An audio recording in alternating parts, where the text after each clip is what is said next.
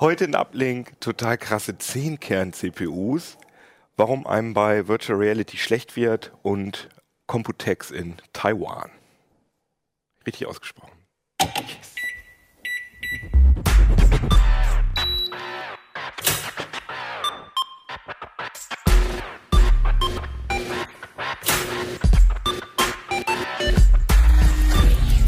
CT Uplink. Jo, herzlich willkommen hier bei CT Uplink, einer neuen Ausgabe der Sendung. Genau, alle heben die Hände, auch eine neue Ausgabe dieses Hefts. Aber bevor ich anfange darüber zu reden, sagt ihr doch einmal kurz, wer ihr seid, bitte. Ja, ich bin Christoph Windeck, Hardware-Redakteur bei der CT. Hallo Christoph. Ja, ich bin Hartmut Gieselmann, äh, Redakteur im Software-Ressort und habe mich mit VR beschäftigt. Hallo Hartmut. Und ich bin Christian Hirsch und komme auch aus dem Hardware-Ressort. Hallo Christian, guten Tag. Wir haben aber ein neues Heft, wie gesagt, über das wir auch reden werden. Aber ich habe gerade hier kurz, wir haben die Hefte jetzt auch gerade erst bekommen und ich habe gerade diese Titelgeschichte gelesen, wirklich alles gelöscht und die kann ich euch, da werden wir in der nächsten Sendung drüber reden, aber die kann ich euch jetzt schon sehr ans Herz legen, weil das ist wirklich unglaublich krass. Also da haben wir alte Platten äh, bei eBay und so weiter gekauft und haben mal geguckt, was wir darauf finden. Und wir haben ziemlich viele komische Sachen gefunden. Habt ihr dieses Testament gesehen, was da drin gewesen ist? Nee, noch nicht drauf geguckt, das, aber äh, ist wirklich ja. alles sehr, sehr, sehr, sehr krass auf jeden Fall. So aber viel wir, zum Datenschutz, ja. Genau, so viel hm. zum Datenschutz. Aber wir wollen heute mal über andere Sachen reden, denn äh, ihr habt auch schöne Artikel geschrieben. Genau. Zum Beispiel über 10 Kern-CPUs. Ganz genau. Sind das denn wirklich, erstmal sag doch mal, was, wie heißt das Ding? I Core i7 6950X. Okay. Kann sich genau. keiner merken. Ja, also ja, diese, diese, sowohl die Grafikkartennomenklatur als auch die CPUs, das habe ich irgendwie ja gut, hin. wenn man das jetzt ähm, länger betreut, das Thema, dann erscheint es einem logisch. Aber ähm, hat es Intel ist halt nicht, ja, ja? i7 und davon gibt es halt diese Baureihe, die noch mehr Kerne hat als die normalen i7 und das sind halt die. Aber äh, ich habe äh, in Erinnerung, dass es einmal diese i5 Vierer-Reihe gab. Ja. Und dann wurde diese Vierer-Nomenklatur so, durch ja. Sechser äh, nee, ausgetauscht. Fünf, fünf gab es dazwischen noch, aber nur ganz wenige Exemplare. Damit wird die Prozessorgeneration bezeichnet. Also ähm, das war, das sind die verschiedenen Mikroarchitekturen. So alle ah. anderthalb Jahre ähm, erneuert ja, oder eigentlich wollten sie das mal jedes Jahr machen. Da kam also halt Broadwell, ähm, Maxwell, Haswell, Broadwell, Skylake, genau. Mhm. Und jetzt ist hier so eine kleine Verwirrung. Ähm, das eigentlich ist bereits Skylake aktuell, aber mhm. diese Plattform, ich weiß nicht, kannst du sie mal zeigen? Genau, das ist LGA 2011 V3. Das ist also eine etwas größere Fassung. Dieser Prozessor also ist der, auch wie größer. wir Laien sagen, Prozessorsockel. Genau. Prozessorfassung. Und mhm. hier habe ich einen kleineren. Das sind also so ein Core i7, wie man ihn kennt. Der würde hier lose drin rumliegen. Also diese mhm. Fassung ist auch größer. Und die ist von Servern abgeleitet und entwickelt sich etwas langsamer als diese sogenannte Mainstream-Desktop-Plattform. Ja? Mhm. Und in den Servern sind ja Prozessoren mit sehr viel mehr Kern. Da gibt es ja bis zu 24 mittlerweile in dieser Broadwell-Generation. Die aber nicht so hoch getaktet sind. Genau, mhm. die zielen eben auch auf andere Anwendungsgebiete, wo eben wirklich sehr viele Threads, wie man so schön sagt, also Programmfäden parallel laufen, das beim Server ja No-Brainer, das fällt einem ja sofort ein. Also mhm. wenn man jetzt sagt, ich habe einen E-Mail-Server und da greifen 400 Leute drauf zu und jeder, jeder Zugriff ist ein Thread, dann hat man sofort Multithreading. Ja, klar. Bei einem PC sieht das aber anders aus und da braucht man oft gar nicht so viele Kerne. Obwohl ähm, doch jetzt äh, aktuelle Software auch versucht wird, möglichst Multithreading. Naja, also Multithreading gibt es beim Mac. Die waren ja Vorreiter im Grunde mit den Dual-Prozessor-Maschinen schon äh, in den frühen 2000er Jahren und beim Pentium 4 hat das Hyperthreading 2003 angefangen. Es sind 13 Jahre ins Land gegangen und immer noch gibt es relativ wenige Anwendungen, Echt? die davon wirklich stark profitieren. Also sagen wir mal so, es gibt Spiele mittlerweile, die starten nur noch, wenn wirklich vier Threads zur Verfügung stehen. Weil die Spielkonsolen sind ja meistens Multiplattform-Titel, die auf Spielkonsolen auch laufen. Ja, und die Spielkonsolen so, sind ja auch alle multithreaded. Auch von der Technik her. Bei einem Spiel passieren ja ganz viele verschiedene Sachen. Ja, also da sind mhm. verschiedene Gegner, da ist Audio zu berechnen. Ähm, ein Teil macht natürlich die Grafikkarte und so. Da kann mhm. man die Aufgaben besser zerlegen und auch mehr Kerne beschäftigen. Ah, ja, okay. Aber ähm, also eines meiner Lieblingsbeispiele ist zum Beispiel LibreOffice. Wenn du da einen PDF-Export machst, da könnte man ja auch sagen, hm, ich habe ein Dokument mit 30 Seiten, könnte ich jede Jahr eigentlich parallel mhm. starten, tut es aber nicht. Die Software ist eben so steinalt, dass sie das wirklich der Reihe nach tut und da ist eben tatsächlich Single Core Power noch, also Single Thread, ähm, das, was gewünscht ist. Und mhm. insofern bei einem klassischen PC habe ich ja üblicherweise so eine Mischnutzung. Ich habe den PC ja nicht nur für eine Sache, ja, sondern ich mache ganz viele Sachen. Und ähm, sagen wir mal, also unserer Meinung nach ist man da mit einem Quad-Core immer noch gut bedient. Und dieser 10-Kerner, den es jetzt gibt, der übrigens nebenbei auch 1700 Euro kostet, also nur der Prozessor, Okay. der zielt eher auf ähm, wirklich High-End-Anwendungen. Da, Aber keine, das sind keine Profi-Server-Anwendungen. Genau, dem also für Sinne, Server, sondern- diese Plattform ist vom Server abgeleitet und eben etwas billiger. Aber sie richtet sich nicht an. an Ich würde kann, kannst so, zu Ende sorry. sagen. Ah, okay, das kommt das alles in einem Satz vor. ähm, für die Server hat man nämlich noch so Spezialtricks wie zum Beispiel ECC-Speicherschutz. Da muss man Mhm. auch spezielle Speichermodule nehmen. Man kann auch welche einsetzen, die bis zu 128 Gigabyte RAM pro Modul haben. Ja, dann würde Mhm. man hier in diese acht Sockel ähm, schon, wie viel kriegen wir dann, Terabyte reinkriegen oder sowas. Ähm, und das ist aber alles wahnsinnig teuer. Und für den High-End-Desktop, so, so heißt die Plattform auch bei Intel, HEDT, Intel kürzt immer alles ab, High-End-Desktop, ähm, gibt es halt ähm, acht Speicherfassungen für nicht ECC-geschützten Speicher und ähm, die Boards gehen so bei 200 Euro los. So richtige Serverboards mit ECC halt erst so bei 380, 400. Die haben zum Beispiel für Server auch oft Fernwartung, also alles so Sachen, die man beim PC nicht braucht. Und der Prozessor ist eben so eine Mischung aus vielen Kernen, jetzt eben bis zu 10, in der letzten Generation bis zu 8 und einer ziemlich hohen Taktfrequenz. Und dann haben sie noch so einen Super-Turbo-Modus jetzt dran geflanscht. Da taktet er eben noch ein bisschen höher, weil Intel dieses Problem eben auch sieht. Also bei bestimmten Benchmarks und auch bei bestimmter Software ist eben tatsächlich der deutlich billigere Mainstream-Prozessor, also der schnellste davon natürlich, eben schneller als der hier. und er schaltet dann aber andere Kerne äh, ein bisschen runter? Oder? Ja, da gibt's also bei diesen Turbo-Modi, das ist auch eine Wissenschaft für sich. Also bei Intel ist das so, alle Kerne außer denen, die dann arbeiten müssen, schlafen. Die werden Ah, wirklich ja. von der Spannung intern weggeschaltet. Da gibt's aber bei unterschiedlichen Prozessoren unterschiedliche Techniken für. Aber tatsächlich ist das so, also wenn man zum Beispiel jetzt sehr viel Software im Hintergrund laufen hätte, die die anderen Kerne auch beschäftigt, ähm, dann funktioniert der Turbo auch schwächer. Entweder gar nicht oder schwächer. Ja. Logisch. Und da sind diese Treiber sind auch so ausgereift, dass das äh, vernünftig funktioniert. Also auch da kann man sagen, im Allgemeinen ja, Mhm. so wie man ja heute auch sagt, an Windows kann man im Grunde von Hand nicht mehr viel optimieren. Genau, Ja, weil ja. Äh, da laufen ja hunderte von Threads parallel schon, wenn das System anscheinend gar nichts tut.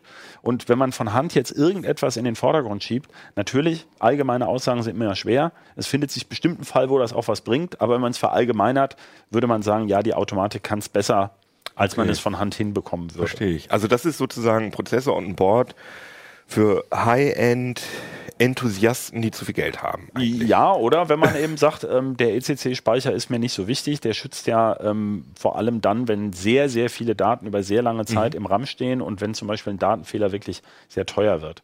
Wenn man jetzt aber zum Beispiel sowas macht wie äh, 3D-Rendering, also zum Beispiel irgendwelche virtuellen Welten erschafft, also als Kon- wäre auch oder ein Musik, hervorragendes wo man sagt, wenn das Ding jetzt nicht gerade abstürzt, ja, ähm, durch einen kleinen Speicherfehler, dann ist es eigentlich nicht so wichtig. Ich meine, bei Grafikkarten ist der Speicher auch selten oder nie ECC geschützt. Das ist zum Beispiel gerade ein Unterschied für diese zwischen Grafikkarten und reinrassigen Rechenbeschleunigern, obwohl die Chips mehr oder weniger dieselben sind. Ähm, aber der Aufwand ist eben erheblich, beziehungsweise die Märkte sind ganz unterschiedlich, ja. Aber wie du gesagt hast, also Musik, da habe ich ja auch zum Beispiel mehrere Spuren. Klar. Ich brauche sehr viel RAM. Plugins, hunderte Genau. Plugins, die alle parallel Genau. arbeiten. Mich würde da interessieren, skaliert das dann linear? Also wenn ich jetzt zehn Kerne habe, sind die tatsächlich auch doppelt so schnell wie fünf Kerne oder flacht das dann irgendwie ab? Und wenn ich jetzt Das ist ganz schwer bei den heutigen Plattformen zu sagen. Also zum einen kommt es auf die Software drauf an, ob die das wirklich optimal nutzt. Es gibt halt Software, die, ähm, die einfach nicht so gut von immer mehr Kernen profitiert. Es gibt wirklich Programme, ähm, und manchmal sind es sogar nur bestimmte Plugins, die eine bestimmte Anzahl von Kernen nutzen. Es gibt auch Programme, die bei mehr als vier Kernen langsam schwächeln. Das, also das hängt von der Programmiertechnik ab. Das kann man wirklich ganz schlecht verallgemeinern. Ähm, also Aber wenn das Programm das optimal nutzt, laufen lassen. Genau. Wenn das Programm das optimal nutzt, dann kann man sagen, also Faktor 10 holt man normalerweise nicht raus, denn diese Kerne konkurrieren ja auch um bestimmte Ressourcen, zum Beispiel um den Cache. Ja, dann kommen sich, also je mehr Kerne belastet werden, umso mehr kommen sie sich ins Gehege. Das heißt, man hat also vielleicht, sagen wir mal, den Faktor 8 oder sowas. Ja, aber was man noch dazu sagen muss, man muss immer den Turbo einrechnen. Wenn ja wenige Kerne laufen, takten die ja höher.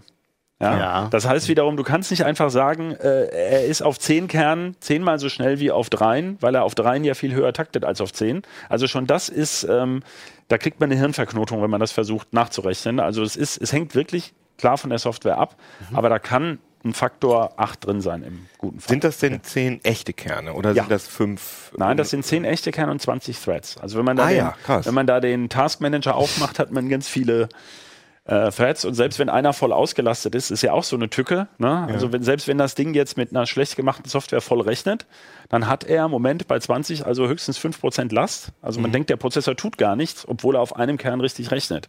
Das ist eben auch immer so eine, so, so eine Tücke äh, bei, dieser, bei dieser Technik mit den vielen Kernen.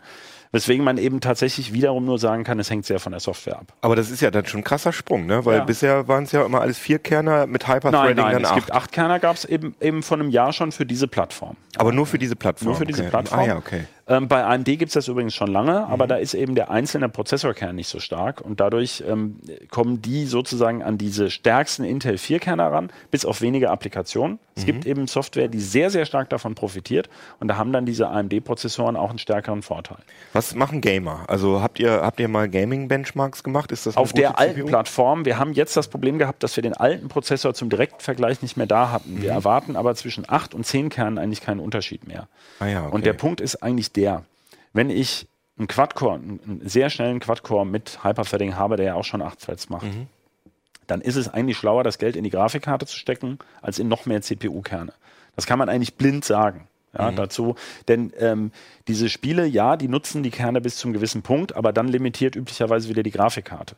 Das heißt also, sich so viel Geld in diese Plattform zu stecken, und am Ende spart man es bei der Grafikkarte. Ja, ähm, also bei begrenztem Budget wäre es schlauer, sozusagen das Geld lieber in die Grafikkarte als in den Prozessor zu stecken. Wenn man beliebig viel Geld hat, kann man das natürlich auch machen.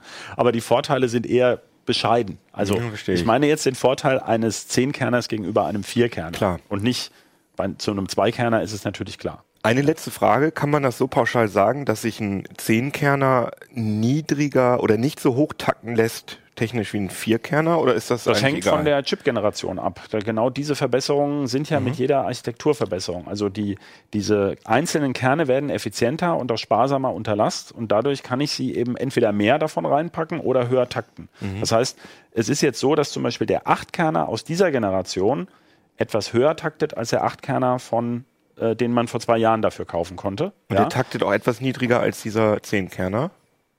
Nein, der taktet etwas höher, weil er Ah, hat ja nur 8. Ach so, du meinst genau. aus der alten, der, der Zehnkern aus der aktuellen Generation Ja, taktet, taktet höher als der genauso hoch wie der Achtkerner. 8-Kerner aus Das der letzten und der ich. 8-Kerner aus der heutigen taktet höher als der 8-Kerner aus der letzten. Und insofern musst du immer in derselben Generation vergleichen. Mhm. Da stimmt deine Aussage, aber wenn man jetzt sagt, ein älterer ähm, Quad-Core zum Beispiel taktet möglicherweise niedriger als ein heutiger 8-Kern. Ja? Aber so ein i7 Vierkern, ein Ja. aktueller High-End, der taktet mit der 3,4 schnellste mit 4 GHz. Gigahertz. Ja. Und der mit? Der mit 3 nominell, der Mhm. geht aber maximal auf, glaube ich, 3,5 hoch und mit diesem Super Turbo sowas wie 3,8.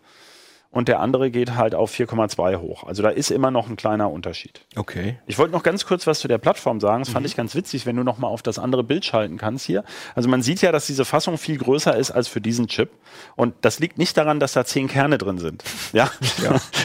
Die Kerne sind ja, der relativ so klein. Sondern, nein, nein, das ne? hat auch mit der Hitze nichts zu tun. Das ist ganz einfach. Man sieht also jetzt hier im Vergleich zu dieser Plattform für den kleineren, sehe ich hier nur, ich weiß gar nicht, sieht man es ja, vier Speicherslots und hier sehe ich acht.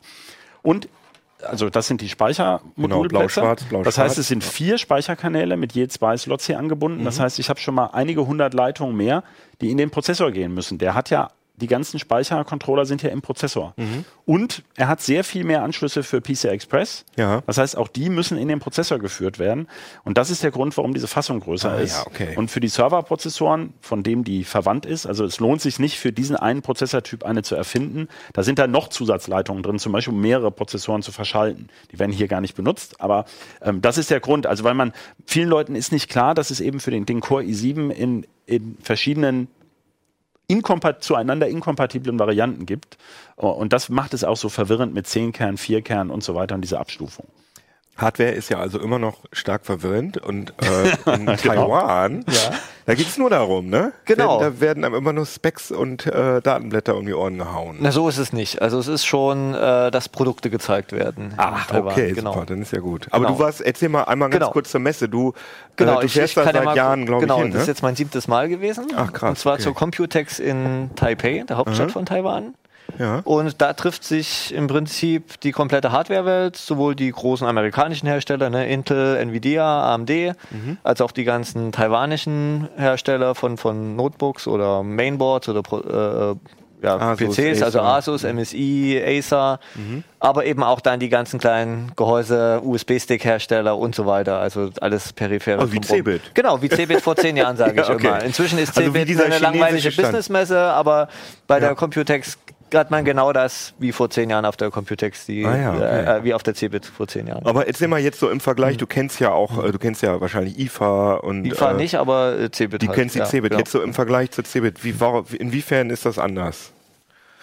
Ist wahrscheinlich eine schwierige Frage, ne? Aber Ähm, ja, es ist äh, viel weniger Besucher, es sind halt reine, eine reine Fachbesuchermesse, zumindest die ersten Tage. Ähm, Dann ist es in Asien, also das Okay. merkt man einfach, ja. An der Hitze wahrscheinlich auch. An der Hitze, ja. Also wir hatten dieses Jahr sogar das, das heißeste, den heißesten Juni. Äh, Wie viel mit Grad waren 38,7. Und äh, das Ganze natürlich auch noch bei 100% Luftfeuchtigkeit, also es ist keine trockene Hitze. Klimatisiert dann in der Halle? Ja, jeder Raum ist klimatisiert in Taiwan. Äh, leider auf Froststufe 3. ah, okay, also du musst, Also wenn du raus, von draußen reinkommst oder umgekehrt, ist es jedes Mal ein, ein Schlag. aber du wirkst noch sehr gesund. Also du ja. hast dich dran gewöhnt. Ich habe mich ja wieder, bin ja schon ein paar Tage wieder Und das hier. gute Essen, das Genau, das Essen ist das absolut leckere in, Ja? in Tai Taiwan, kann man nur empfehlen. das musst du noch einmal kurz sagen, warum ist das so gut? Was ist da besser? Weil äh, aus ganz China, da gab ja mal da diesen Bürgerkrieg und da sind halt viele nach Taiwan geflohen äh, und da sind quasi die besten Köstlichkeiten aus ganz China da in Taiwan Cool. versammelt und man hat halt eine riesige Auswahl und alles frisch zubereitet. Und Und wahrscheinlich nicht zu vergleichen, wenn du hier zum Nein. chinesischen also Restaurant das, was man hier im China-Restaurant kriegt, ist äh, nur ein Bruchteil von dem, was es dort gibt. Cool, hört sich Ja. gut an. Und Genau. äh, aber auf der Messe, wie gesagt, ist eine, es ist keine Consumer-Messe, sondern eine Es ist primär eine, eine, eine Fachmesse, also vor allem äh, die ganzen deutschen Distributoren, also das sind die Hä- Händler, die, äh, also Großhändler, die Produkte einführen nach Deutschland, fahren dorthin, schauen sich an, was gibt es Neues, Mhm. was lohnt sich für den europäischen Markt, weil nicht jedes quietschbunte Plastik Hello Kitty Gehäuse wird Oh, ich nach Deutschland gekauft. Ja, äh, die Zielgruppe in Deutschland hat da doch andere Ansprüche. Ja, gut, okay. Genau, äh, die schauen sich da an, schließen da Verträge ab äh, und schauen sich das an. Vor allem, das ist das, was für uns Ja, auch klar. interessant ist, was in den nächsten sechs Monaten hier im Handel stehen wird. Das sehen wir jetzt schon dort Ah in ja. Taiwan. Und was waren, was waren so die Highlights? Also die du sagen? Highlights waren äh, zum einen der Zehnkerner, den mein Kollege getestet hat. Der wurde dort auch von Intel vorgestellt. Mhm. Hast Dann- du den dann gleich mitgebracht? Oder Nee, was? Ah, den ja, hatten wir gut. schon vorab Okay. bekommen. Aber äh, genau, dann ähm, AMD hat mich positiv überrascht. Mit Die neuen haben Grafikkarten? Äh, die neuen Grafikkarten zumindest ein Preview gegeben. Mhm. Die kommen dann aber erst Ende Juni. Dann haben sie schon einen kleinen Vorschau auf ihre neuen Prozessorarchitektur Zen gegeben. Der kommt dann Mhm. erst zum Jahreswechsel. Also wie gesagt, sage ich ja, die ersten, wir haben schon die nächsten sechs Ja. Monate im Vorlauf. Ja, und VR. Und zeichnet sich, zeichnet sich VR, habe ich natürlich genau. gehört, aber ich muss trotzdem vorher Ja. fragen, zeichnet sich das ab, dass AMD, ähm, naja, AMD war immer Hm. preis-leistungsmäßig ganz gut, aber sie waren immer qualitativ in den letzten ja, Jahren qualitativ so ein würde ich bisschen. Ich also von, würde von, von der Leistung, Performance. von der ja, Leistung. Performance pro Watt vor allem. sind Genau. sie Halt. Und, und scha- kann, können sie da aufsteigen? Also wir haben noch keine? Benchmarks natürlich gesehen, das, aber sie versprechen halt einen 40-prozentigen Leistungszuwachs pro ja, im Vergleich zu ihren bisherigen CPUs. Mhm. Und ich denke schon, dass sie zumindest äh, äh, wesentlich konkurrenzfähiger wären. Also, Weil das wäre gut für zumindest- und die ganze der- Computerwelt. Zumindest, wenn- sage ich mal, mit den Mainstream-Produkten von Intel, äh, äh, mit den Quad-Cores konkurrenzfähig werden. Dann würden sie. Intel ja auch wieder äh, zwingen, ähm, schneller Genau. zu Das ist das, was mir, was, was ich in, ähm, quasi der Verlierer in Anführungsstrichen auf der Computex war, war Intel in meinen Augen, weil da sie waren sehr, wie soll ich sagen, unspannend, hatten da keine Überraschung parat. Die 10 keiner wusste im Prinzip jeder, dass die kommen. Äh, und dann hatten sie noch ein paar Nischen-Server-Produkte vorgestellt, aber zum Beispiel für die nächste Prozessorgeneration, äh, Ka- Kaby Lake und Apollo Lake, das war nur eine Folie, ja, die kommen irgendwann. Im ja klar, Herbst. wenn man da Punkt. irgendwann so an der Spitze Ja. ist sozusagen, Genau, dann das, ruht man das, sich deshalb finde ich es gut, dass AMD da jetzt wieder, wieder ein bisschen angreift. aufrückt und da Mhm. mal ein bisschen wieder Intel mal so wieder in die Pushen ein kommt. bisschen in Po-Peaks Genau. von, und von hinten. So. Genau. Ja, ja, das ist gut. Ja.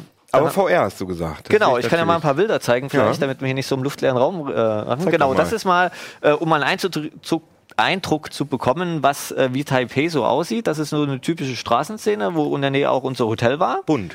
Genau, bunt. Also, äh, weil die Häuserfassaden sind, wenn man da näher hinschaut, Beton und bei der Luftfeuchtigkeit und dem Regen, also wir hatten auch äh, so mal einen Tag einen heftigen Gewittersturm, Mhm. ähm, dann sehen die auch nach ein paar Jahren ziemlich runtergekommen aus und dann machen, Also macht man da lieber ein paar bunte Schilder hin dann sieht das hübscher aus. Für die Zuhörer, Ja. wir gucken uns jetzt gerade Christians Urlaubs äh, Genau. Dienstreisenfotos an Genau. Ja. und sehen gerade eine bunte asiatische Straßenszene mit sehr Genau. vielen fremdartig Schildern, aussehenden genau. Schildern. Genau. Das ist nur so zum Einstieg. Dann, äh, jetzt habe ich mal ein Bild aus einer, so einer Messehalle. Das ist das, also man muss dazu sagen, die Computex sind zwei Messegelände. Einmal das alte, das ist hier, das ist auch beim Taipei 101, vielleicht kennen das einige, das Dieser große Turm. der Ne? 500 Meter hohe Büro. Tower, sage ich mal, und direkt daneben sind halt die alten Messehallen. Da sieht man hier unten die Stände. Da sind ringsrum dann auch noch äh, das Pre Pressezentrum und äh, dann gibt's noch das Hyatt, also das Hotel. Da sind dann ganz viele Suiten, die Firmen anmieten und Ah, ja. da Hintergrundgespräche machen. Es hat nicht jeder Aussteller einen Stand. Ne? Also zum Beispiel irgendwelche Chip-Hersteller, die müssen sich nicht der Öffentlichkeit präsentieren. Ne? Die müssen nur mit ihren äh, Abnehmern, sprich den Mainboard-Firmen, den PC-Herstellern reden, Netzwerk-Chip-Hersteller, USB-Chip-Hersteller und so weiter. Klar. So als Hintergrund, genau. Ähm, ja. Äh, hier mal ein Bild von unserem Kollegen Alexander Spier. Äh, es, das war, was mir als erstes aufgefallen ist auf der Computex. Jeder, an fast jedem Stand wurde VR demonstriert. Man konnte da selber Brille aufsetzen, mitmachen. Äh, natürlich das ideale Vehikel für die Hardwarehersteller, um ihre Produkte Absolut. zu verkaufen. Ne? Man braucht Und- eine dicke Grafikkarte, man Genau. braucht einen dicken Prozessor, man braucht noch äh, äh, Zubehör für VR und so weiter und so fort. Also ich habe seit zwei Jahren eine GTX 79 und hätte die nie, hätte nie dran gedacht, die aufzurüsten, weil alle Spiele problemlos laufen, aber jetzt mit VR natürlich nicht. Und bei VR muss man auf den Messen, man muss auch sagen, äh, es gibt wenig Dinge, die äh, sofort eine Schlange verursachen, Mhm, genau. als äh, da eine HTC Vive hinzustellen oder so. Und das wissen die Hersteller auch. Ich, man darf das wahrscheinlich nicht so überdramatisieren, dass man sagt, oh, alle gehen auf VR, sondern die wissen halt, dass man mit VR Leute Genau, anlocken kann. eben, Ne? das ist ja das ist ja auch das Schwierige an VR. Wenn man Leuten erzählt, ja, das ist VR und so weiter, dann kann man sich darunter Ja. nichts vorstellen. Also man muss das einmal Das ausprobiert auch. haben, um zu verstehen, was damit gemeint ist. Das genau. Ja, beim nächsten Bild, das war, ist jetzt die Ruhe vor dem Sturm. Das war jetzt ein Tag vor der Eröffnung. Mhm. Äh, das ist so das alte Messegelände, die, die Eingangshalle. Habe ich nur mal so, Ja. um mal einen Eindruck zu bekommen von dieser Architektur. Ja, das ist auch noch äh, so in der umliegenden äh, Gegend, äh, mal so eine Straße. Also es ist ein bisschen kann man Amerika sagen, ne? so amerikanische Großstadt, äh, viele Wolkenkratzer, breite Straßen, äh, viel Verkehr. Hier war jetzt glücklicherweise mal ein bisschen weniger. Vor allem sind hier erstaunlich wenige Mopeds zu sehen. Das ist somit äh, das Ja. Verkehrsmittel Nummer eins neben der U-Bahn, die auch sehr schick ist.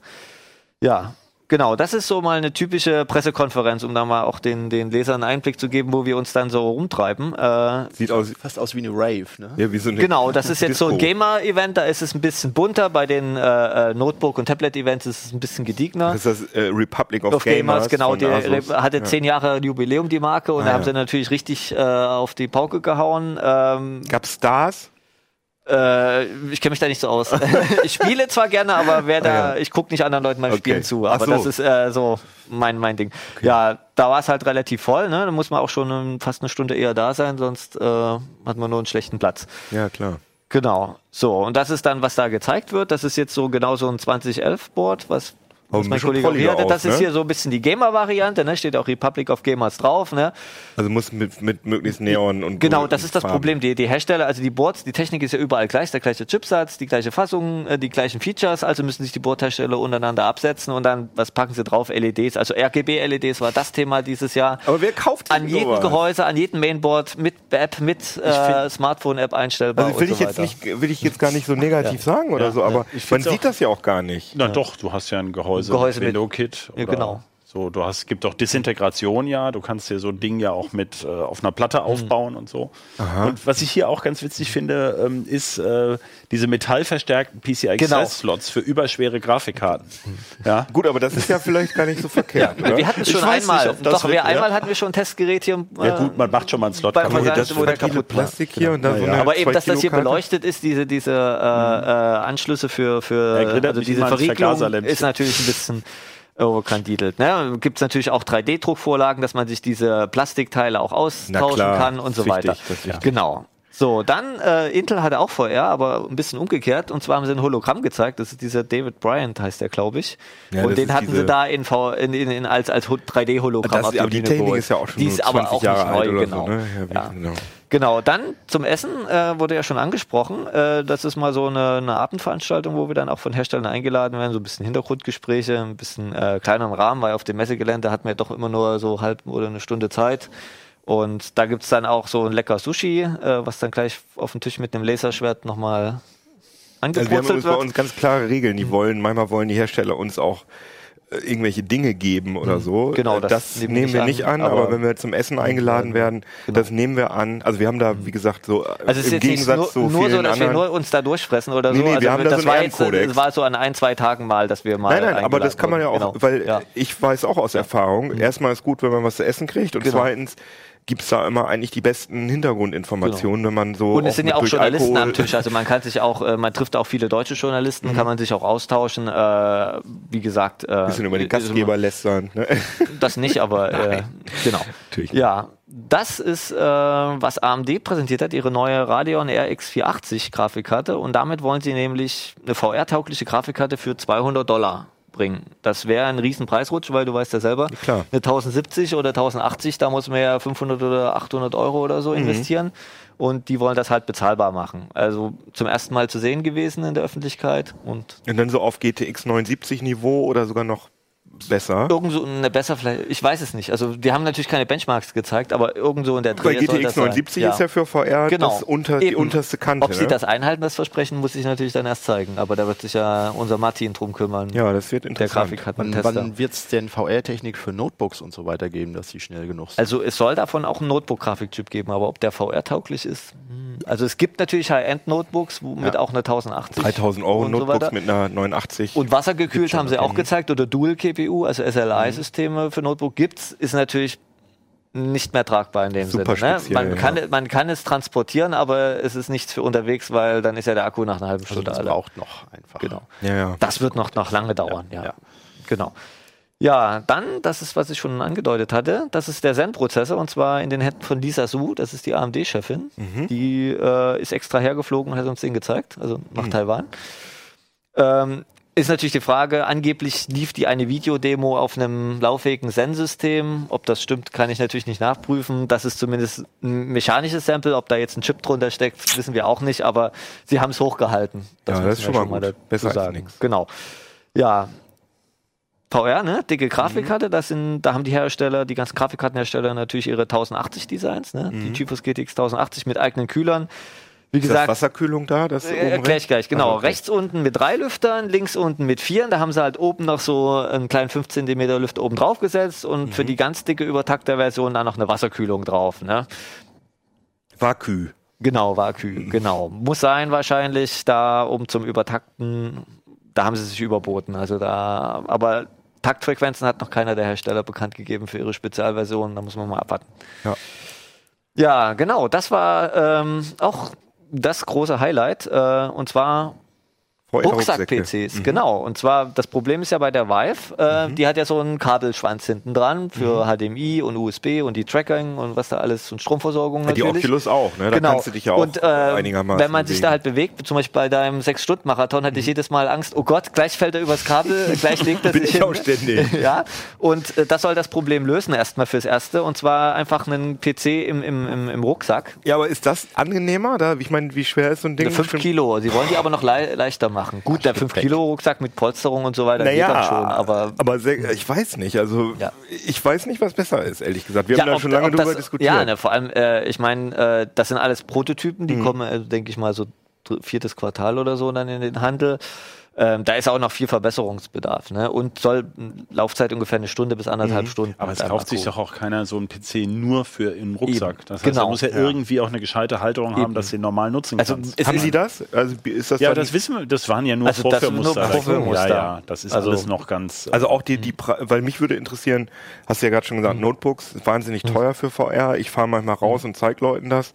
Ich hätte, so einen Rucksack hätte ich Interesse dran, aber der Gut, das dürfte meiner ja Meinung nach nicht viel Wenn teurer du halt sein eine als ein 1070 oder oder so ansetzt, alleine für die Grafikkarte 500 Euro, dann der, der restliche PC-Hardware nochmal 500 Akku, Euro. der Ein der Akku, ja. äh, kommt Ja, auch ja. noch dazu. Also ich glaube nicht, dass man hier wesentlich unter 1500 Euro eher mehr. Mhm. Aber wie gesagt, Preise sind alle noch nicht bekannt. Aber das wurde zumindest gesagt, ist ja mal was Neues, ne? PC in einer anderen Form. Gab es da nicht auch neue Ansätze, das äh, HDMI-Signal per Funk zu übertragen und USB? Weil wir hatten vor zwei Jahren mal hier einen Bericht, da hatte das einer mit einer Oculus DK1 gemacht und der hat einfach einen HDMI-Transmitter von der Stange genommen. Der konnte allerdings nur Full HD mit 60 Hertz Also- und man bräuchte jetzt eben halt ein Also bisschen ich hatte mehr da mit, mit. AMD drüber gesprochen, die meinten, äh, klingt interessant die Idee mit Funk. Das Problem ist, äh, das äh, verzögerungsfrei, Latenz, rüberzubringen. Du willst, Aber willst ja bei war VR sehr kurz, ja. das, das Problem, dass du ja immer diese 90 Frames haben willst, aber auch eben mit exakt konstanter Frame-Time. Ähm, wenn, weil wenn du deinen Kopf bewegst und plötzlich Ne, wir sehen, wir kennen es ja alle vom, vom Streaming, äh, irgendwie vom Fernsehen, dass da mal Buffering kommt. Das darf bei VR nicht passieren. Weil in dem Moment ja Bild, also dein, dein Bildeindruck und deine richtige Kopfbewegung völlig auseinanderläuft und dann Also ich kann dir garantieren, dass da mit Hochdruck dran gearbeitet wird, weil Ja. jeder, der die HTC Vive ausbreitet, sagt geil, aber das Kabel nervt mich. Das ist jeder sagt das. Ja, wie gesagt, es funktionierte vor zwei Jahren ja schon, hatte ich dann ausprobiert. Das war keine spürbare größere Latenz, aber eben halt nur die äh, geringe Bandbreite, die jetzt für 90 Hertz in höheren Auflösungen und dann die noch zu bringen DK1 hat ja auch nur 720p genau gehabt, ne? eben und und was als was Seht im, ihr das? und im nächsten, im nächsten Jahr stehen ja 4K VR-Brillen an. Das haben ja auch schon einige Hersteller uns dort gesagt. Und dann wird die logische Bandbreitenprobleme. 1280 mal 800, also so um den Dreh. Genau. Und ich habe mit Full HD mal rumprobiert, mit, mit äh, ähm, wie heißt das nochmal, äh, Wireless HDMI. Und da hattest du sogar, äh, wir haben da Beamer angeschlossen, da hattest du sogar eine sichtbare Latenz. Okay, okay. Also, und dann musst du ja auch noch das USB-Signal übertragen. Also das Gibt's, ganze dafür gibt es auch äh, Funk-USB-Transmitter. Und- und für den gibt's auch. Strom Aber muss man muss natürlich gucken, dass es genau passt. Ne? Genau, den Für den Strom ja. muss ja ein Akku dann trotzdem am Körper irgendwo haben. Ja, aber nur für den Transmitter brauchst du dann was. Das ist wieder ein kleines Na, für die. Brille die halt auch. Brille auch. Das Display will ja auch beleuchtet sein. Also, Naja. Also ja. ich würde mir wünschen, irgendwelche Kits, äh, äh, die ich an die Decke anschließen kann mit so einer mit so einer beweglichen Halterung, mit Kabelverlängerung, dass mir irgendjemand für es gibt ja nicht viele äh, Virtual Reality Brillen, also die Rift und die die Vive und dass mir Leute so ein Gesamtpaket verkaufen, wo Kabelverlängerungen drin sind und so ein so ein Dreh, ja, aber ja. Vielleicht auch mit so einem Drehgelenk oben drin. Ähm, aber da, ich habe das noch nie gesehen, dass es jemand Das gemacht wäre hat. eigentlich eine schlaue Idee. Naja, drehen ist ja schwierig, ne? Also ganz Ja, rum. Ja. Aber kannst ja nur so, ein bisschen, einmal rum. Ja, ich weiß, aber so ein bisschen, äh, oder du machst es halt, ja, aber wir wollen hier auch keine Genau. Geschäftsideen. Genau, hier, aber hier, das entwickeln. ist mal so ein Blick in so einen VR-Rucksack. Ähm, den hat und das ist der Prototyp von Zotac. Sieht sehr selbstgebaut aus. ist noch sehr, ist noch sehr. Alpha-Stadium, genau. Ja. Das ist im Prinzip ein stinknormaler Rucksack, wo sie so ein Blechgehäuse, einen Mini-PC, den sie auch vorstellen werden, mal reingepackt haben, ein bisschen umgearbeitet. Ja. Das ist natürlich alles noch prototyphaft. Man sieht vielleicht sogar ein bisschen die Akkuanschlüsse. Äh, die Idee von denen ist, äh, einen kleinen Pufferakku noch reinzusetzen, dass man das, Akku, das große Akku-Pack im Betrieb tauschen kann, weil sonst müsste man den Ah ja, kompletten hab ich Rechner wieder runterfahren und so weiter. Ist natürlich alles noch sehr prototypenhaft, hat aber funktioniert. Ja. Genau. Ähm, dann gibt's natürlich auch die richtig dicke Hardware zu sehen. Das hier ist ein Produkt, was noch gar nicht vorgestellt ist, meines Wissens. Und zwar ist das, steckt da der Knights Landing drin. Das Was ist? Xeon Phi, das ist ein Ah. High-Performance-Computing-Chip, ist für Rechenzeit drin, deshalb sieht man ja auch ein Server-Rack, um, äh, ja, was weiß ich, irgendwelche Strömungssimulationen oder Big Data oder solche Geschichten. Raketentechnik. Genau. Mit Das 72 ist Kern oder irgend sowas. Und da steckt die CPU-Fassung, vielleicht sehen das ein paar Leute, die sich damit auskennen, das ist, wo der Kühlkörper ist, die sind halt, die ist fast so groß wie diese normalen Speicher. Ja. Äh, äh, Riegel, also mit 3600 Pins, also ein Riesending. Ja. Genau. Ja, dann Overclocking darf natürlich auch nicht fehlen. Mhm. Da gab es auch einen Overclocking-Wettbewerb von der HB-Bot World Tour. Die hat auch Stopp gemacht. Da gab es sogar, wo man als, sage ich mal, Laie einfach mal sich ausprobieren konnte. Mhm. Mit Stickstoff wie halt die Profis. Da sieht man vielleicht ein bisschen rauchen. Mhm. Ähm, ja, da ging es halt darum, wer hat den höchsten RAM-Frequenz, wer hat den höchsten Takt, wer hat den höchsten 3D-Mark-Wert und so weiter. Ja, ja. Genau. Ja, das ist die, die, das andere Ende, ne? Kompaktrechner. Das ist das neue Format Mini STX. Äh, ist ein bisschen größer als die Nux, weil ich kenne das einige, diese Mini-PCs. Aber kleiner als Mini ITX. Aber es passt halt ein ganz normaler gesockelter Prozessor drauf. Mit Aber keine. Grafikkarte Aber rein, keine ne? Grafikkarte. Ist Hat halt keinen. Slot, ist aber eben um irgendwie so ein Gehäuse, was wir das haben, anderthalb, zwei Liter oder so Volumen, äh, einen Desktop-Rechner mit Quad-Core ne? Ja. zu bauen. Also kommt jetzt die nächsten Monate. Mal schauen. Ja, dann gab es natürlich auch äh, Maker-Szene. Da gab es einen Gehäusehersteller, der da auch ein paar Maker rangeholt hat, die dann eben mit 3D-Druck irgendwelche Gehäuseteile ausgedruckt haben äh, und so weiter. Also da Hast du noch sehr viele Bilder? Weil ich Nein, ich bin gleich durch. Ja, geguckt, das ist jetzt, glaube ich, fast das letzte. Ah ja, okay. Das war nochmal so ein 3D-Rucksack in, in Aktion ja. Äh, von Zotek und dann nochmal zum Schluss so eine typische Nachtmarkt. Ah, da hast du, das ist doch Georg Schnorr. ja, genau, der ist kurz zu sehen, genau. Und das nächste Bild ist genau wie das Anfangsbild. Und Genau. da ist auch das Moped. Ja. Ah ja, Und okay. Erdbeben hattet ihr auch, ne? Ja, wir hatten natürlich jedes Jahr, Computex ist natürlich auch ein Erdbeben inklusive. Was Dieses Jahr war es sogar ein bisschen Jedes stärker. Jahr war das ja, bisher? bisher jedes Jahr, wo ich dort war, gab es ein Erdbeben. Da- Dieses Jahr war es sogar relativ stark, 7,2, war zum Glück aber im Meer. Das war bei in Taipei ungefähr so eine 3 bis 4. in der Und die steht dann da so und das Hotel, alles Und dann man saß im so und Pressezentrum und so wundert sich, warum plötzlich der Stuhl kippelt. Dann guckt man sich an, dann gingen plötzlich bei den ganzen Taiwanesen die, die Alarmmeldung auf den Smartphones los und äh, dann fangen so die Plexiglasscheiben an zu wackeln und nach einer halben Minute beruhigt sich das dann wieder. Ah, ja. Also für Mitteleuropäer äh, guckt man sich an, kommt in Schockstarre. Die Taiwanesen sind da ein bisschen entspannter. Die kennen das. Das ist ja so wie der Schnee zur Cebit für die, Ta- den Besuch Genau. aus Taiwan. Ne, machen die immer das Erdbeben für die Hannoveraner, die rüber. Genau. Da gibt es ja einen reg regionalen Austausch. Austausch der Jeder zeigt, was er kann. Ne? Ja, sehr schön. Ja, fein. Ja. Ja, Virtual Reality haben wir gerade gesehen. Ja, so ein bisschen was. Du bist ja, äh, du bist krank geworden durch VR, habe ich Nee, gesehen. ich bin nicht dadurch krank geworden. Aber ich sieht man ja auf dem Cover. Können wir das einmal zeigen, weil das wirklich sehr gelungen ist. Haben wir das nochmal wir haben das in groß ist das noch der Aufmacher von dem von dem Artikel. Lass mich mal auf. Oder ich nehme mal ein anderes Blätter mal Heft. auf. Bitte? Äh? Ach so, ich weiß immer nicht, wo die Kamera Ja, genau. wir suchen jetzt erstmal. Äh, Das ist 148. ah ja. Weil das hat Hartmut mir gerade erklärt, das habe ich gar nicht verstanden. Das ist natürlich ganz geil, weil dieses sehr berühmte? Pressebild von Oculus, was äh, diesen äh, Genau, Menschen haben wir von unten fotografiert hat. Einfach mal umgestellt. Hartmut jetzt aber mal. Und du hast dich damit, finde ich, sehr gut. Und du hast dich, also es ist auch schön grünlich Ja. äh, äh, Ja. gefotoshoppt, damit du schön krank aussiehst. Wobei man kriegt kein Fieber. Also die Fieberkurve, die eingezeichnet, das ist fake, muss ich jetzt mal sagen. Ja. Echt, na gut. Ja, aber wie gesagt, ich äh, weiß ja, ich bin ja auch VR-Freak. Ja. Du hast ja auch schon Marathons Marathons gemacht, ja. Zwei Stück. Nee, was mir einfach wichtig war, mal so ein bisschen auch in die wissenschaftlichen Untersuchungen genauer Total. reinzugucken. Äh, was ist denn überhaupt VR-Krankheit? Und es ist eben halt nicht nur das, äh, wo jeder darüber sagt, haha, Kotztüte hier, mir wird irgendwie übel. Das ist es ganz und gar nicht, sondern es äh, werden ganz verschiedene ähm, ja, Körperteile davon in Mitleidenschaft gezogen. Da gibt es also wissenschaftliche Studien, die schon in den 90er Jahren gemacht wurden. Warum? Da schon? Äh, weil dort äh, Simulatoren beispielsweise beim Militär für Flugsimulatoren Ah, okay. eingesetzt Ach, deswegen wurden. auch Simulatorkrankheit. sozusagen. Und äh, genau, das Militär hat ja da auch ein sehr großes Interesse dran. Auch hier ja Palmer Lucky, der kam ja auch quasi aus der militärischen Forschung Gründer, ja. Äh, und hat das dann quasi da in den Consumer-Bereich übergeführt. Und da sind sie ja immer schon ein paar Jahre voraus. Und da wollten sie natürlich genau wissen, hier, äh, wenn wir unsere Piloten da ausbilden, warum wird denen übel, wie können wir das verhindern, äh, dass denen übel wird und welche Faktoren führen damit rein. Also Und, aber man muss ja sagen, dass früher in den 90ern die ersten VR-Systeme, die hatten echt krasse Latenzen. Da kam einem das so vor, als wenn der Kopf Ja, natürlich. so in Sirup schwimmen die, würde die, und alles die, so äh, verzögert. deswegen jetzt auch mit den neuen Systemen HTC Vive und Oculus äh, Rift, das sind ja die ersten Systeme, die auf einen großen Massenmarkt zielen, die eine ganz neue Technik haben. Das heißt, man muss die Forschung quasi, ganz viele von den Ergebnissen, das muss man neu überprüfen, auch im größeren Rahmen Mhm. forschen. Nur, was jetzt ja gerade passiert, äh, ich war auch gerade auf der, auf der Unite-Konferenz von Unity, das ist ja, sind ja Programmierumgebungen,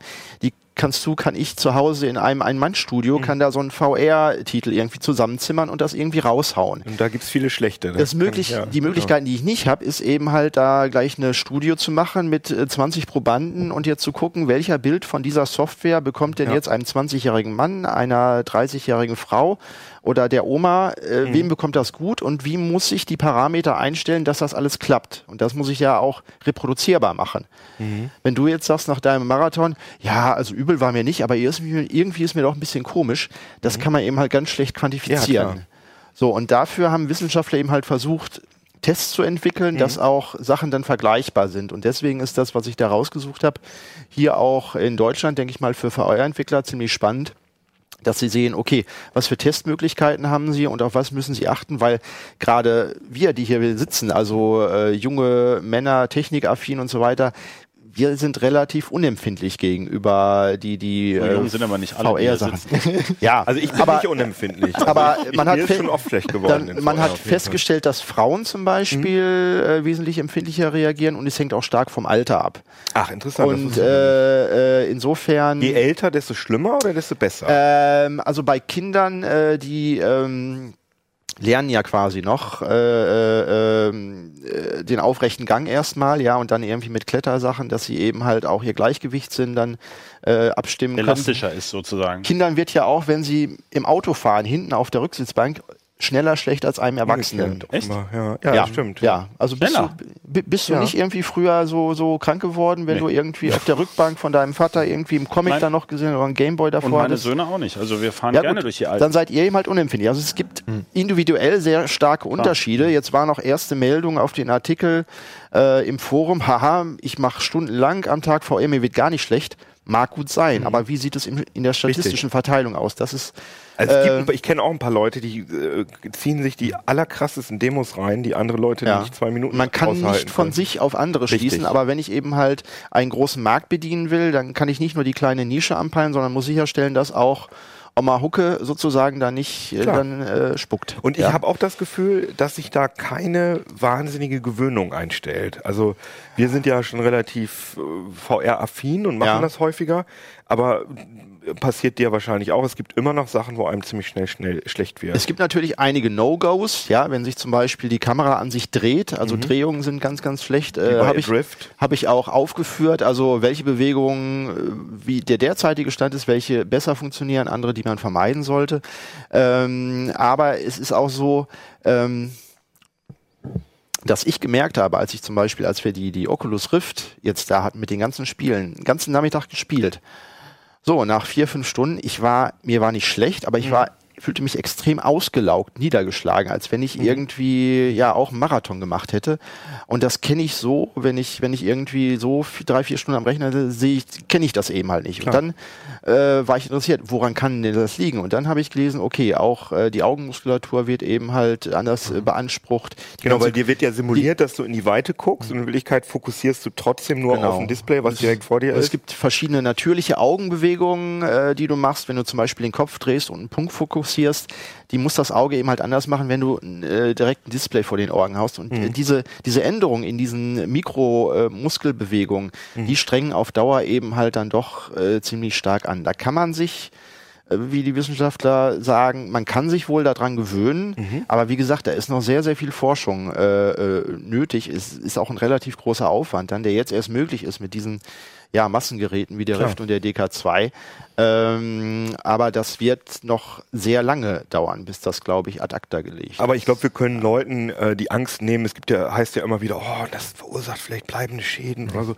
Also das würdest du auch nicht sagen. Es klingt ab, aber es gibt zum Beispiel auch natürlich dann äh, Hinweise darauf, also äh, ob man jetzt nach einer ausgiebigen VR-Session gleich ins Auto Auf steigen jeden Fall, sollte ja, und so das würde ich weiter. auch unterschreiben, Ähm, steht auch da drin und äh, man kann das so ein bisschen vergleichen mit Matrosen, wenn die irgendwie monatelang auf See sind oder wenn man da dann seekrank wird und dann beim ersten Landgang, da hast du auch erstmal irgendwie schwammige Knie.